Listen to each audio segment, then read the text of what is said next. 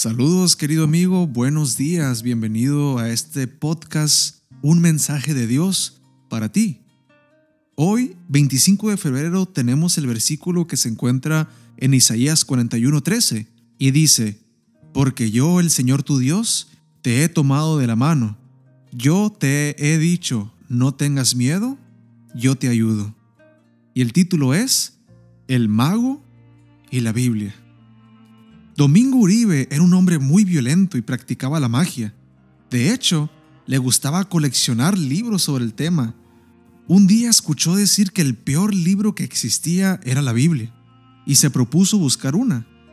Supo que en Málaga había un grupo de personas que tenían Biblias. Entonces viajó cinco horas desde Brilla Santander hasta Málaga para conseguir ese libro misterioso. De esa manera, entró en contacto con los adventistas Consiguió una Biblia y se la llevó a su casa. Tan pronto como empezó a leerla sintió el poder transformador de la palabra de Dios en su vida. Poco tiempo después, Domingo mostró interés en aprender más acerca de Dios. Así que Max Trumer fue enviado a la bricha para estudiar con él. Estudiaron la Biblia juntos durante todo un día y cuando llegó la noche se fueron a dormir. A medianoche un grupo de personas rodeó la casa y le prendieron fuego. Armados con revólveres y escopetas, esperaron a que Domingo y el pastor Trummer salieran. Salieran huyendo de las llamas para matarlos. Pero algo providencial ocurrió. Cuando las llamas llegaron al techo de la casa, las municiones que Domingo guardaba entre la paja del techo y en medio de las maderas de las paredes se calentaron y comenzaron a dispararse en todas las direcciones, dando la impresión de que adentro de la casa había gente armada defendiéndose. Los atacantes huyeron, despavoridos, y ambos hombres se salvaron. Hay varias lecciones que podemos extraer de esta experiencia. En primer lugar, muchas veces pensamos que al tomar la decisión de seguir a Cristo, estamos garantizando una existencia de cuentos de hadas para nuestras vidas. Pero lo cierto es que seguir a Cristo es ir en contra de la corriente. Es declararle la guerra a Satanás. Y él hará todo lo que esté a su alcance para destruir a los hijos de Dios.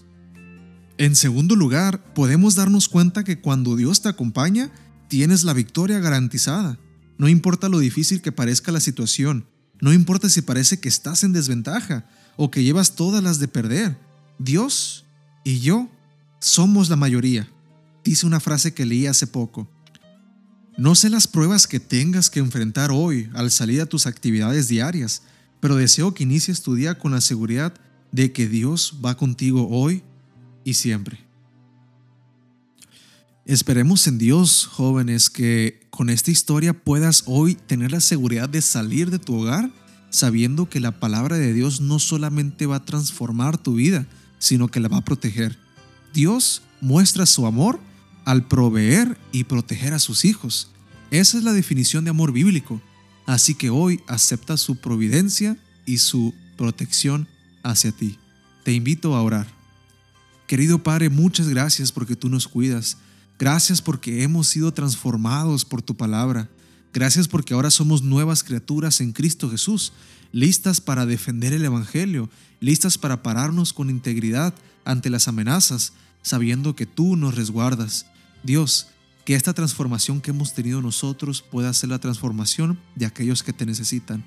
Por favor, Dios, responde a ese clamor que todos tenemos hacia ti Responde las oraciones que te necesitamos, Padre, y que hoy sea un día de milagros al saber y darnos cuenta que tú, Padre, siempre estás a nuestro favor. Gracias por todo en Cristo Jesús. Amén. Que Dios te bendiga, joven.